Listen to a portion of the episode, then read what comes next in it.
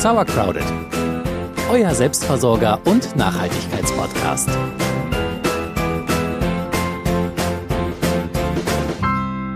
Hin und wieder kriegen wir ja Post von euch, ähm, meistens wirklich nettes Feedback ähm, und manchmal auch Anregungen und die wir auch gern aufnehmen wollen. Und einige von euch wünschen sich von uns, dass wir nicht so sehr oder auch mal nicht so sehr den Fokus auf den eigenen Garten legen, sondern uns auch um die Menschen kümmern, die keinen eigenen Garten haben und die vielleicht nur ein Fensterbrett zur Verfügung haben. Und man muss auch gar nicht zwangsläufig einen eigenen Garten haben, um gärtnern zu können. Es gibt eine ganze Menge andere Möglichkeiten, sich gärtnerisch zu betätigen. Und das wollen wir uns heute mal genauer angucken. Unter anderem das Guerilla Gardening, das Urban Gardening und das Urban Farming. Die drei Aspekte wollen wir heute mal besprechen. Und damit nochmal herzlich willkommen zu Sauercrowded, eurem Selbstversorger und Nachhaltigkeitspodcast. Ich bin Celia. Und ich bin Jule. Und als erstes wollen wir uns gleich dem rebellischsten aller Akte widmen, dem Guerilla Gardening. Ja, das Guerilla Gardening ist äh, ursprünglich eine politische Bewegung, die schon in den 1970er Jahren in New York City begann. Da haben verschiedene äh, KünstlerInnen Aktionen gemacht, die das wilde Grün zurück in die Städte bringen sollte. Einer davon war zum Beispiel Joseph Beuys, den kennt wahrscheinlich der ein oder andere von euch.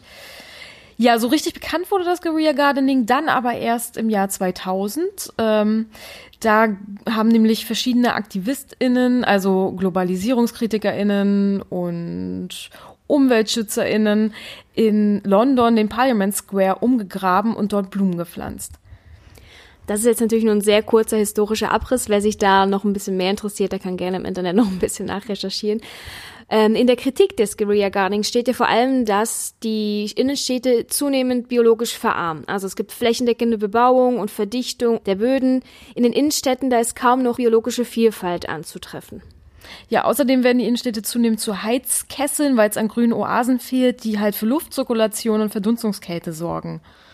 Darüber hinaus ist das Guerilla Gardening auch noch eine, so eine Art Zurückeroberung des öffentlichen Raumes. Äh, und daraus haben sich äh, in der Vergangenheit dann auch noch andere Bewegungen ähm, gebildet, aber da sprechen wir später nochmal drüber. Das Guerilla Gardening ist also tatsächlich so ein bisschen ein rebellischer Protestakt, äh, weil man die Innenstädte oder weil die Innenstädte zunehmend so verdichtet sind und einfach so wenig Grün nur noch zu finden ist, wenn dann außerhalb der Innenstädte, was sehr, sehr schade ist und was tatsächlich auch Nachteile für die ganze Luft und fürs Klima innerhalb der Innenstadt haben. So, soviel zu den Ursprüngen des Guerilla Gardenings. Kommen wir nun zu den Waffen. Ja, Waffe ist natürlich ein sehr starkes Wort, aber Guerilla heißt übersetzt ja auch kleiner Krieg. Guerilla. Die, die Spanisch sprechen äh, von euch wissen das natürlich. Ähm, ich, ich natürlich auch. Ja, also halt, kleiner Krieg, deswegen übernehmen wir hier mal die Rhetorik und sprechen von Waffen und die am häufigsten gewählte Waffe des ähm, Guerilla Gardeners ist die Seed Bomb. Ähm, das sind so, ja, Matschbälle eigentlich, die aus, aus äh, Lehm, Erde und Saatgut bestehen, möglichst von einheimischen Wildpflanzen und die, ja, die kann man auch ganz einfach selber nachbauen und die werden dann in der Stadt verteilt. So Samenbomben, jetzt nicht als Kugeln, aber manchmal so als Tüten, Fertigtüten schon gemischt, die kann man ja auch so bekommen. Die kann man, also wenn man die als Samenmischung, als Saatgutmischung kauft, kann man die dann, wenn man eine Kugel bauen möchte, auch selber gleich mit dazu nehmen. Genau, ich habe die auch schon gesehen in Handgranatenform tatsächlich, oh. so eine so eine Samenbombe, die du dann irgendwo in, in Berlin in irgendeinem Hipsterladen kaufen kannst. Da bleibt das Bild ja stimmig. Äh, auf jeden Fall. Ähm, ihr könnt die einfach nachbauen. Ähm, so ein ja Pi mal Daumen Rezept ist fünf Teile Tonerde, drei Teile Gartenerde, ein Teil Saatgut und ein Teil Wasser. Daraus, das mischt ihr alles zusammen, dann formt ihr da so kleine Kügelchen draus und die müssen dann noch zwei Tage trocknen und dann kann man loslegen. Sorry, wenn ich da einhake. Ähm, vielleicht erklärst du noch, warum es wichtig ist, dass wir einheimisches Saatgut dafür verwenden. Ja, das hat zwei Gründe. Einerseits gibt es natürlich invasive Pflanzen, also Pflanzen, die hier nicht hergehören, sich aber so wunderbar verbreiten, weil sie keine Feinde haben ähm, die dann einheimische Pflanzen verdrängen würden. Das wollen wir natürlich nicht, deswegen am besten einheimisches Saatgut nehmen. Außerdem hat exotisches Saatgut selten Wert für unsere Insekten. Also lieber äh, Gänseblümchen, Schafgarbe, äh, was gibt's da noch? Löwenzahn, Brennnessel von mir aus, alles was schön blüht. Äh, lieber das zusammensammeln als ähm, ja Blumen, die zwar schön aussehen, aber unserem Bienchen nicht nichts nützen. So viel also zur beliebtesten Guerilla Gardening Waffe. Es gibt aber noch anderes Werkzeug. Ja, es ähm, finde ich auch ziemlich cool. Äh, Habe ich auch schon mal ausprobiert. Ich erzähle euch gleich die Anekdote dazu. Das ist nämlich das Moos-Graffiti. Ähm, da nimmt man, man sammelt Moos im, im Wald. Ähm, das mischt man mit Bier, Joghurt oder Buttermilch. Es gibt ganz verschiedene Rezepte. Ähm, dann wird das Ganze durchpüriert und mit einem Pinsel auf eine schattige Mauer aufgetragen. Und dann muss man das halt regelmäßig mit Wasser besprühen und dann wächst da Moos. Und ich habe mir gedacht, geile Sache, das mache ich auf meinem Balkon. Südbalkon. Super Idee. Funktioniert einfach mal gar nicht, weil da ja nie Schatten ist. Und ich habe das äh, da angemalt und auch immer wieder angesprüht und so und das kam und kam nichts. Und dann bin ich ausgezogen aus dieser Wohnung und es regnete dann scheinbar Wochen am Stück. Und als ich das nächste Mal vorbeigefahren bin und auf den Balkon geguckt habe, habe ich gesehen, dass mein Moos jetzt wächst. Allerdings beim Nachmieter. Ja, sorry for that. Aber es war bestimmt ganz hübsch. Ja, was war's denn? Was hast du denn gemalt? Es war eine Blume und ein paar Vögel. So, ich wollte es einfach nur mal ausprobieren. Es war nicht besonders hübsch. Ich bin auch nicht besonders talentiert, muss ich sagen. Aber schön, dass sich da dann der oder die Nächste darüber freuen konnte. Wenn er sich darüber gefreut hat und nicht gedacht hat, oh mein Gott, es schimmelt hier in Blumenform. Was ist das denn? Ja, auf jeden Fall lustige Sache, kann man mal machen. Ne? Macht das nur an Wänden, die euch gehören. Äh, denn es gibt noch einen Punkt, über den wir sprechen müssen. Legal oder nicht legal? Ja, leider nein, leider gar nicht. Ähm, natürlich ist das, äh, ich meine, ihr erkennt es doch schon an der Rhetorik, äh, Guerilla Gardening ist nicht legal. Es ist, wir sind in Deutschland, ihr müsst für alles eine Genehmigung haben. Ist ja wohl völlig klar, dass ihr so eine Samenbombe bitte nur dahin schmeißt, wo ihr vorher mit dem Bürgermeister darüber gesprochen habt, dass ihr das auch wirklich dürft. Schriftlichen Antrag, in doppelter Ausführung. Genauso verhält sich natürlich mit dem Moosgraffiti. Ja, da fragt ihr den Besitzer, die Besitzerin des Hauses, darf ich hier ein Moosgraffiti hinmalen? Denn das ist sonst nicht erlaubt. Es Vandalismus und äh, kann teuer werden. Ja, aber ihr hört es, glaube ich, auch so ein bisschen, wenn man erst zur Gemeinde latscht und nach einer Genehmigung fragt und so, dann verflüchtet sich hier irgendwie auch so der natürliche Reiz, nachts heimlich eine Saatbombe in der Stadt zu verteilen. Ja, ja, wir wollen natürlich nur, dass ihr hier vollständig aufgeklärt seid an dieser Stelle. Es ist nicht legal. Ähm, aber wir schlagen hier jetzt mal die Brücke, um äh, euch doch noch eine Möglichkeit zu geben, auch legal in der Stadt zu gärtnern, zum Urban Gardening nämlich ja, Urban Gardening, also Stadtgardening. Ne? Jeder von euch, der mal eine größere Stadt besucht hat, der hat wahrscheinlich schon so kreativ eingezäunte Baumscheiben mit hübschen Blumen oder Tomaten oder sonstigem o äh, Gemüse und Obst vielleicht schon gesehen. Also wenn so ein Baum steht und dann so noch so einen kleinen Zaun drumherum und dass das bepflanzt ist und so, das sieht meistens total schick aus und manche leben sich da total kreativ aus. Also richtig schön. Wie ihr seht, das Stadtgärtnern, das kann vor der eigenen Haustür oder auf dem Balkon anfangen und dann im Community Garten aufhören oder noch lange nicht. Ja, beim, beim Urban Gardening vereinen sich so ein bisschen die Wünsche nach grüneren Innenstädten äh, mit dem Anbau von lokalen Lebensmitteln und insgesamt einer positiveren Klimabilanz. Ja, und in einigen Ländern hilft das äh, Stadtgärtnern sogar bei der Armutsbekämpfung, dadurch, dass es den Menschen so ein Stück Selbstversorgung gibt. Das finde ich einen total wichtigen Punkt. Das war mir gar nicht bewusst, als wir uns mit dem Thema befasst haben.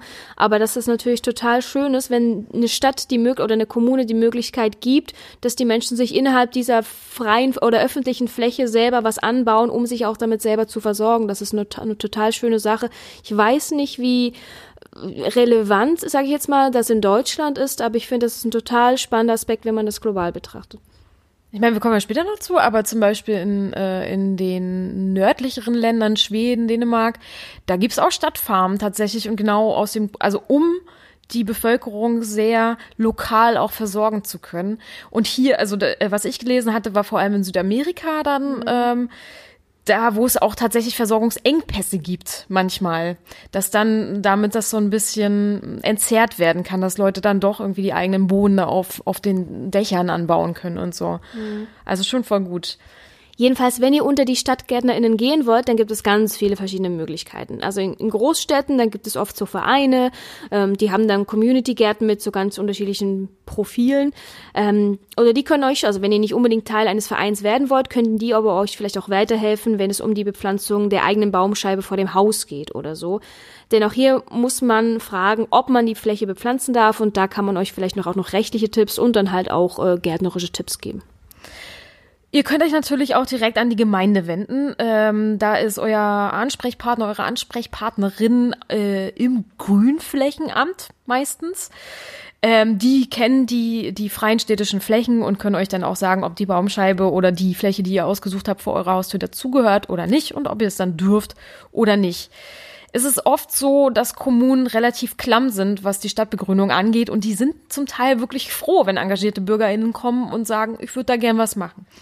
Ihr könnt euch natürlich auch an die äh, Naturschutzverbände wenden, also NABU, BUND. Da gibt's oft ja auch Interessengruppen. Ähm, vielleicht findet ihr da die ein oder andere in eurer Stadt und die können euch dann zumindest, wenn ihr nicht Teil davon sei, sein wollt, auch beraten. Genau, und wenn ihr in einem privat vermieteten Haus wohnt, dann könnt ihr natürlich einfach um Erlaubnis fragen bei den EigentümerInnen ähm, und dann direkt vor der Haustür loslegen im besten Falle. Und bei uns ist es jetzt so, Mecklenburg-Vorpommern, in unserer Gegend ist die Schrebergartendichte wirklich sehr, sehr hoch. Wir können also, wir haben die Möglichkeit, wir können in der eigenen Stadt, im eigenen Garten so ein bisschen rumwerkeln. Das ist unser großes Glück. So ist es. Wenn ihr aber vor eurer Haustür, auf eurem Balkon, auf eurem Fensterbrett, im Innenhof oder sonst wo ähm, gärtnern wollt, gibt's ein paar besondere Herausforderungen, auf die wir jetzt noch kurz eingehen wollen. Mhm. Man benötigt vor allem Erde, Gefäße und auch Wasserversorgung. Diese drei Sachen sind sehr wichtig. Und die Stadtgärten sind nicht unbedingt für die Ewigkeit ausgelegt. Auch das muss man bedenken. Also zum Beispiel, wenn ihr eine total schöne Brachfläche findet und da auch irgendwie eine Genehmigung habt, dass ihr da was machen dürft, dann ist es natürlich auch immer nur so lange, bis dann irgendwas bebaut wird. Also das ist so ein bisschen Sachen, die man bedenken sollte. Man, also wenn ihr es wagt, dann braucht man auch eine gewisse Frustrationstoleranz, denn äh, es kann sein, dass es dann halt relativ schnell wieder weg ist. Entweder weil was bebaut wird oder auch leider wegen Vandalismus oder die Umweltbedingungen, sie sind wie sie sind. Ihr habt nicht genug Wasser, ähm, die Gefäße, die sind nicht optimal, die ihr gewählt habt und so weiter. Der Pfiffi hat zum 800. Mal gegen eure Tomate gepullert. Ja, man weiß das nicht. Gut, aber äh, wir wollen ein paar Lösungsansätze. Ja, so äh, Serviceleistung. Serviceleistung. Also, fangen wir mal mit der Erde an. Wo kriegt ihr die Erde her? Dom, dom, dom. Dom. Ja, jetzt Erde in Massen aus dem Baumarkt ranzukarren, ist wohl die schlechteste Option. Gerade wenn ihr in einer Großstadt wohnt und kein eigenes Auto habt, ist das eine Mordsbuckelei. Ähm, wenn ihr schon mit der Gemeinde in Kontakt seid, könnt ihr da auch direkt fragen, ob ihr eine Wagenladung aus der Kompostieranlage geliefert kriegt. Das klingt vielleicht ein bisschen anmaßend, aber ich glaube, frech kommt weiter. Das muss die Devise sein. Wenn ihr im Kontakt seid und die das total gut finden, weil sie eh klamm sind und nichts bebauen können, dann sagt ihr, hey, mach die total gerne, aber hey, kriegen wir noch eine Schippe? das ist so eine Wagenladung von der Kompostieranlage. Das ist total, finde ich, legitim zu fragen und ja, können wir euch nur anraten. Ja, und die Städte und Gemeinden haben tatsächlich zum Teil ja auch eigene Kompostieranlagen mhm. und so. Das sollte nicht so schwer sein. Hin und wieder wird auch Mutterboden über eBay Kleinanzeigen verschenkt. Ähm, oh, war das jetzt Werbung? Oder andere Kleinanzeigenformate. Entschuldigung. Ähm, da könnt ihr mal reingucken, durchstöbern. Dann braucht ihr natürlich auch ein Auto oder zumindest eine Schubkarre, die ihr in die nächste äh, Straßenbahn schieben könnt. Aber manchmal hat man da Glück. Ansonsten könnt ihr auch selber in eine Kompostieranlage fahren. Aber wie gesagt, auch da bräuchtet ihr ein Auto oder ein E-Bike mit, mit Ladefläche oder so. Und äh, jedenfalls könntet ihr dort ein paar Maurerkübel voll mit Erde machen. Ja, ihr könnt ja auch mal durch eine Gartenanlage schlendern. Ähm, wenn dann nämlich einer mal einen Teich aushebt oder seinen Pool äh, versenken will, dann bleibt da meistens auch eine Menge Mutterboden übrig. Und viele sind ja froh, das dann einfach loszuwerden. Und wenn ihr wirklich erstmal ganz, ganz klein anfangen wollt bei euch auf dem Balkon oder ganz dicht vor der Tür, dann reicht natürlich auch einfach ein Sack Gartenerde aus dem Baumarkt. Also es muss jetzt nicht der große, große, die große Wagenladung aus, aus der Kompostieranlage sein. So ist es. Ja, wenn ihr Erde habt, was braucht ihr dann? Irgendeinen Ort, wo man die Erde mit drin macht, wa? Ja, so ein Gefäß wäre nicht schlecht, ne? Das wollte ich sagen. ein Ort, da kannst du ja auch auf die Straße kippen, aber vielleicht doch lieber noch irgendwo lieber rein. mal bei dem Gefäßen. Ja, da sind der Fantasie jetzt mal wieder keine Grenzen gesetzt. Ähm, das ist doch schön daran, oder? Ja, ihr könnt alles nehmen, was ihr wollt. Und am besten recycelt ihr irgendwas. Nehmt irgendwas, was schon ein Leben hinter sich hatte. Äh, alte Konservendosen, Paletten, Eimer, Maurerkübe, Kaffeesäcke, was euch einfällt. Also bei uns in der Straße, da steht ein bepflanzter Einkaufswagen. Ich bin sicher, dass es mit dem ursprünglichen Besitzer oder der ursprünglichen Besitzerin abgesprochen. Aber total eine schöne Idee. Wichtig ist auf jeden Fall, dass ihr es ertragen könnt, wenn etwas kaputt geht. Weil wir haben es ja schon gesagt, es gibt total komische Menschen, die ganz wenig Toleranz für so schöne Sachen, so, so schöne Aktionen haben, die wir da angehen wollen. Und die machen es dann einfach kaputt.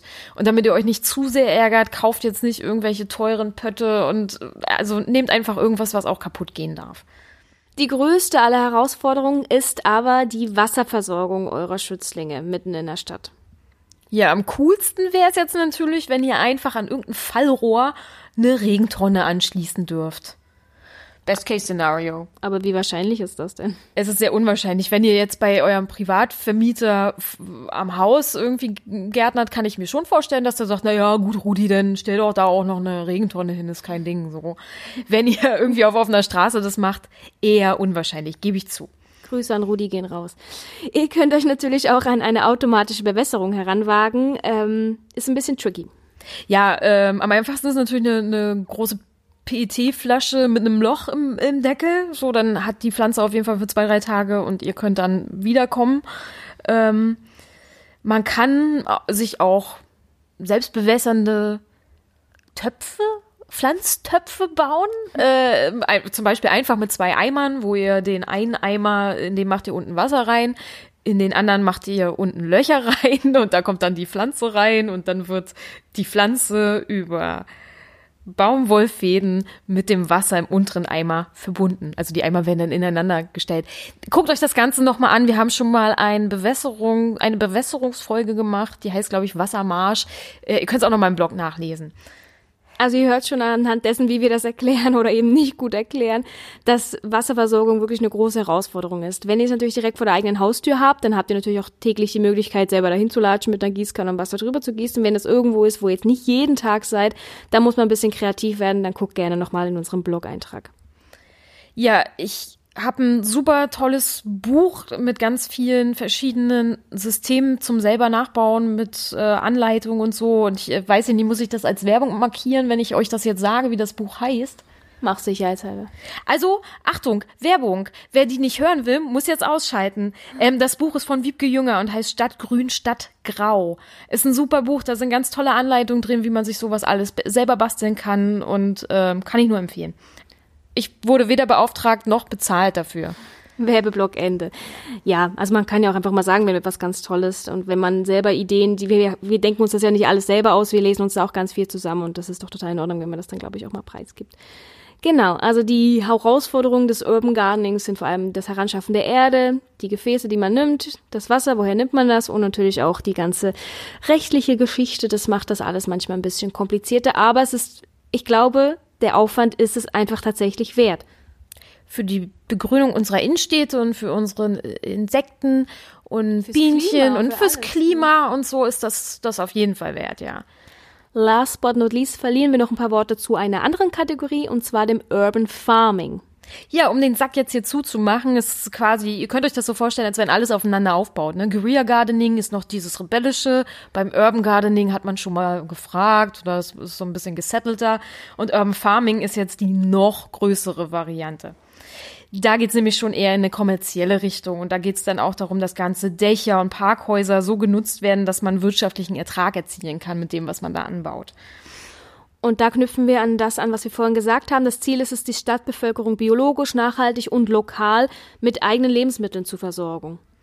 Ja, Hydroponik und Aquaponik werden äh, für diese Form der Landschaft, äh, Landwirtschaft oft genutzt. Ähm, das jetzt zu erklären, würde zu weit führen. Das sind aber super spannende Themen, die wir vielleicht irgendwann anders nochmal angehen. Aber wenn ihr euch da noch was anlesen wollt, also Hydroponik, Aquaponik, sehr interessant.